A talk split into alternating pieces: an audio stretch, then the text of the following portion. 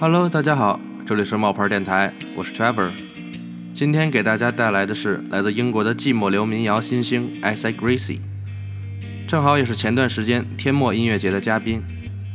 今年二十三岁的 Isaac Gracie 在英国已经与众多的知名音乐人合作过多首优秀作品。那么接下来让我们听听他的故事吧。Um, so uh, first of all, thank you so much for uh, having this great conversation with us. Yeah. Uh, I think this this has been the second time of this year coming to China. Yeah, no, I was here two months ago, yeah. Yeah. So how are you feeling this time? It's cool, we're in the desert this time, Yeah. um, which is nice, you know, new experiences. Yes. And um, no, it's great. I'm very happy to be to be back. Have you been uh, trying to running on the desert? I was trying Yeah. to catch up the interview. No, it was like so You horrible. can't, you can't get anywhere. I've taken my shoes off Uh. because it's just impossible. Yeah. Uh, it's nice to look at, you know. So uh, how about this uh, the festival this time? You feel about MTA? It's cool. I haven't uh, played yet, you know, so I don't know. I'm hoping it will be a good show. And uh, yeah, it's cool to be, you know, all the way over here doing festivals. You know. I also know that you will have your coming up tours for uh, several cities this time as well. Yeah, yeah. Would you like to mention a little bit about that? Yeah, I think we're in uh, Shenzhen Mhm. and Chengdu. And um, yeah, very excited. We're also doing another festival. I can't remember where. Um, but yeah, so we're really uh, seeing a lot of China, which is cool because I've never been, you know, before two months ago, I'd never been to China before in my life. So it's awesome. And uh, what kind of preparations you did this time? Like uh, new songs or most uh, wanted to visit places or uh, most wa- wanted to try like food, food list? Well, this time we brought the band, so we're going to be playing with the whole, you know, picture, which is really exciting. And um, yeah, no, just seeing, you know, new parts of China really is super exciting. Um, and do you know you are getting uh, very popular in China? Well, I mean, uh, just the fact that I'm here playing shows is really cool. You know, that's a cool sign. And um, the fans over here are really um, supportive and really um, different, actually, to, to anywhere else in the world I've experienced. There, they seem to really relate to the music and really um, uh, treat it in a special way, and that's lovely for me. So it's really great to be a part of. So for this interview, I did some research online, Yeah. and I because I want to know why you are so popular, and I, here are some reasons. Okay. First, uh, your lyrics are very close to his or her situation. Second is because of your 2018 Manchester life. And uh, a third is your, your voice reminds them of Gary Lightbody. Of Gary Lightbody. Yes, and uh, uh, also there is a new wave in your music style. And last but not least, they really love your hair. Okay. Yeah, alright. So what's your secret to maintain your uh, your hair? My hair. Oh, I just grow it. I just don't cut it. Oh, really? Yeah. Yeah, yeah, yeah. Wow. I try and look after it. I don't know. To me, it's not very special, but I'm glad other people like it. You know, that's cool.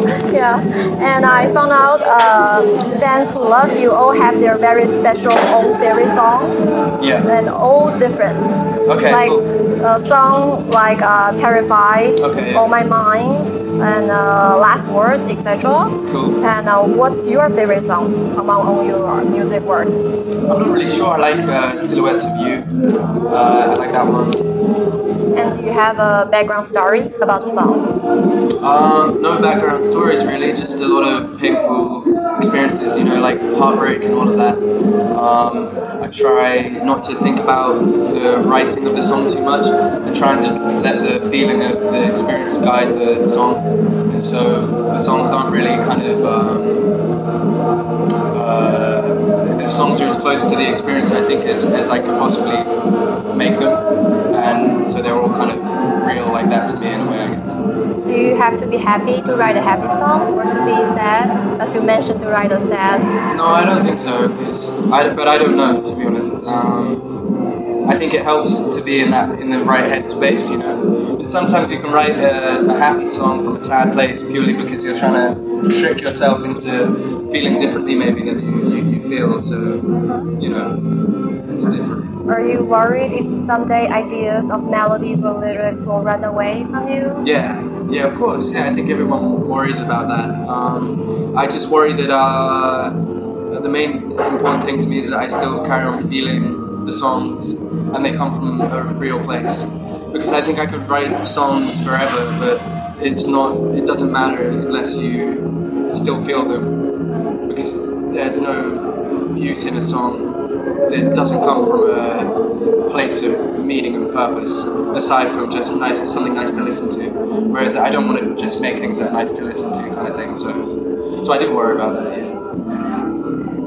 Have you ever tried uh, or thought about collaborating with a Chinese musician Yeah, or band actually, yeah, yeah. or instruments? Because uh, why, one song I I think is very suitable for a Chinese instrument is the one nine. I Okay, think cool, you can okay. definitely use a Chinese flute or something. Yeah, yeah, yeah. Um, No, no, I'd love to. I just don't. I I need someone to kind of show me someone to collaborate with. You know, I, I ever since um, people have kind of picked up on my music over here, I've kind of wanted to um, engage with that because there's a lovely music scene clearly here. Um, so you know, that is a thing that like to do. But I, I think hopefully in, in time, you know. Oh, I, I missed one question from our Mapo listener. Yeah. They want to know will you one day open your personal social media account in China? Yeah, I think hopefully I'm going to do that um, at some point.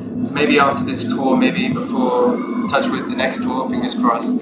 Just to kind of engage more and be able to um, build uh, with the audience and connect with them because obviously it's quite a big um, distance between me and the audience. So that'd be really nice. I just kind of wanted to ease into it because I don't really do a lot of social media, so I don't want to jump into it too quickly. Okay, But cool. awesome. Thank you very much. Thank you. OK，以上便是今天的采访内容。接下来，让我们听一首他的歌曲《Silhouettes of You》，你的轮廓，来结束今天的节目吧。我是 Trevor，我们下期再见。 I light The fuse, and I watch it burn. And somewhere deep inside, I know there's a lesson to be learned. It's not the crime, but the way that we pay for feelings unmutual. And you go upstairs, and I hang my head. Somebody said I let myself down as I crawled into bed. I wondered why the hell I'd ever paid for feelings unmutual.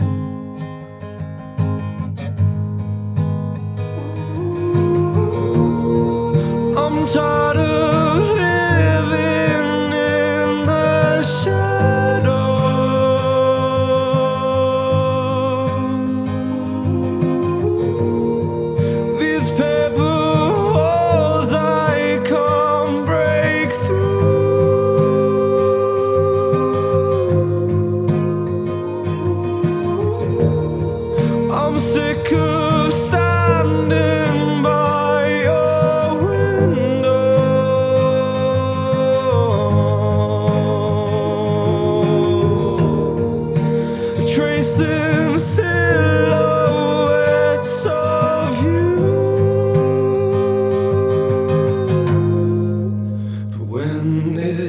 it's dark, you light the spark.